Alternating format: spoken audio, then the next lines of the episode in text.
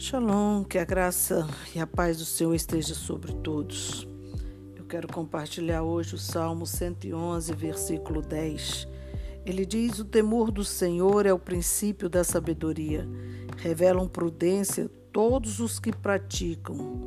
Em outra versão diz: Bom entendimento tem todos os que lhe obedecem. Hoje eu quero falar sobre o temor do Senhor. Aqui está o caminho para chegarmos a ter corações sábios. Mas o que é temor? Temor não é medo. Temor é respeito, é obediência, é reverência. Se tememos ao Senhor, nós o obedecemos, sabemos que Ele sabe de tudo, conhece tudo e pode estar em todo lugar. Ora, se Ele é onisciente, onipresente, onipotente, sabe tudo sobre nós, sabe onde andamos, sabe com quem andamos, sabe exatamente o que fazemos e até aquilo que nós pensamos. O que precisamos é temer, respeitar o nosso Deus. Como assim? Quando ignoramos, quando desobedecemos, quando fazemos as coisas do nosso jeito, não estamos nos importando com Ele, não estamos ligando para aquilo que Ele pensa, o que Ele acha, fazemos as nossas próprias coisas do nosso próprio jeito. Israel, todos nós sabemos que é um povo amado. Muitas vezes Israel agiu assim, não se importou com a vontade de Deus. Jeremias capítulo 32 conta que os caldeus estavam nas trincheiras, prontos para invadir a cidade de Jerusalém. E Deus dá um comando muito estranho para o profeta. No verso 25 ele diz: compra um campo por dinheiro e chama testemunhas. E embora a cidade já estivesse entregue nas mãos dos caldeus, já estavam eles ali entrincheirados para entrar e tomar posse. Deus dá um comando muito esquisito para o profeta. Eu vou perder tudo, por que, que eu vou comprar? Por que, que eu ainda vou gastar dinheiro? Mas Jeremias não questionou, ele obedeceu. Ele só perguntou ao Senhor: Eu sei que a cidade vai ser destruída, vai ser queimada, os homens serão mortos, mas me diga uma coisa: por que comprar terra? Deus responde no verso 27, diz: Eis que sou o Senhor Deus de todos os humanos, de todos os viventes. Acaso haveria coisa demasiadamente difícil para mim? O que precisa estar claro na nossa mente é que Deus tem um controle total de tudo, de tudo. Temos que entender isso. O verso 28 diz: Eu estou entregando essa cidade. Deus estava dizendo para o profeta: Eu estou entregando essa cidade nas mãos dos babilônicos e de Nabucodonosor, rei da Babilônia, que conquistará eles estão atacando a cidade, eles vão estar incendiando, queimando as casas nas quais o povo provocou a minha ira, queimando incenso a Baal nos seus terraços e derramando ofertas de bebida em honra a outros deuses. Desde a juventude, verso 30, o povo de Israel e de Judá nada tem feito senão aquilo que eu considero mal.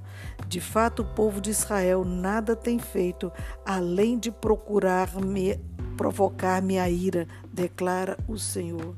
Então aqui fica muito claro que não tem maldição sem causa.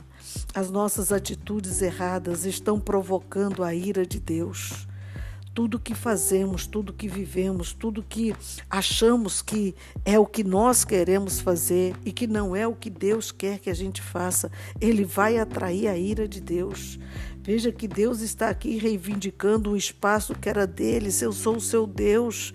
Por que, que vocês usaram o terraço das suas casas ao invés de oferecer sacrifícios a mim, ao invés de adorar o meu nome, estava ali no lugar aberto, derramando oferta e bebida a outros deuses que nada fizeram por vocês. Deus estava falando que não havia mais temor no coração deles, não havia mais respeito à sua autoridade. E é exatamente isso que nós estamos vivendo hoje: a falta de respeito à pessoa de Deus, à sua autoridade, aos seus comandos, à sua palavra, aquilo que ele deixou para que eu e você pudéssemos viver, para poder ter uma vida tranquila e sossegada.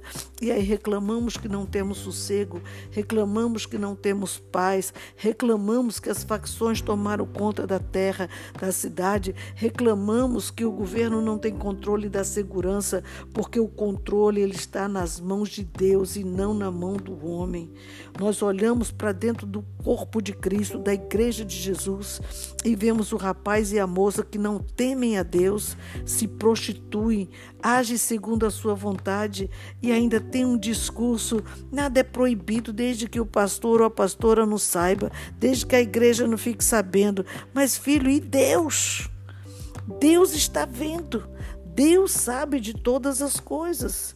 Na igreja são os santinhos, cantam, dançam, participam, lideram células, até pregam a palavra e não estão nem aí para Deus. Será que não se lembram que Deus irá pedir conta dos seus atos?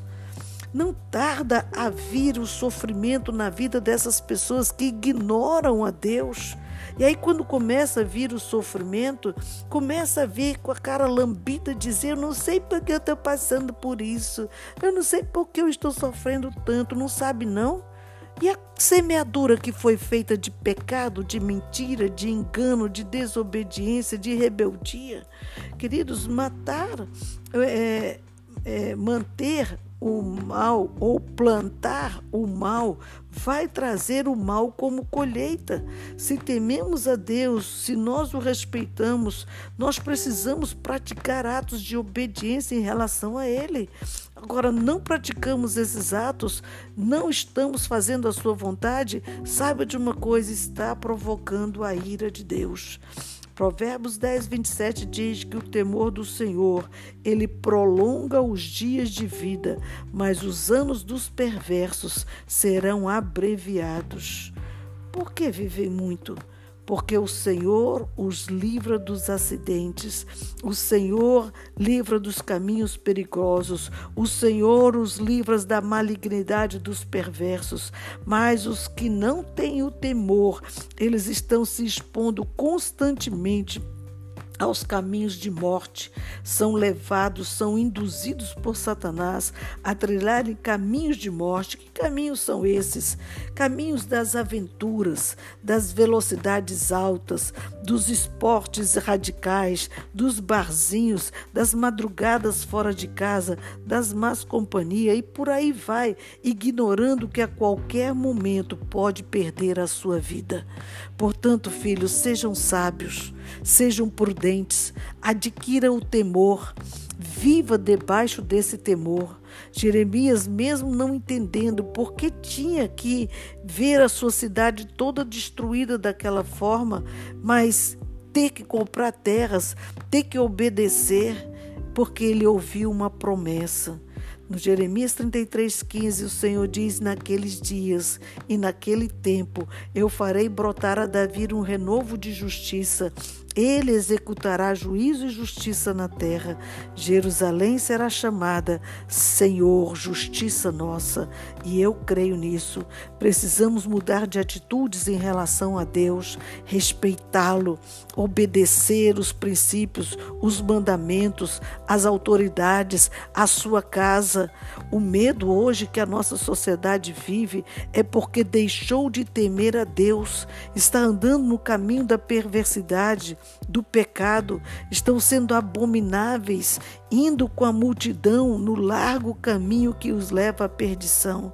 Como igreja dos santos, eu quero nessa manhã te lembrar que nós temos que nos levantar nessa geração como arautos para proclamar o nome daquele que vive e que reina para sempre, Jesus Cristo. Decida hoje ter o temor do Senhor no seu coração, para que os seus dias se prolonguem nessa terra.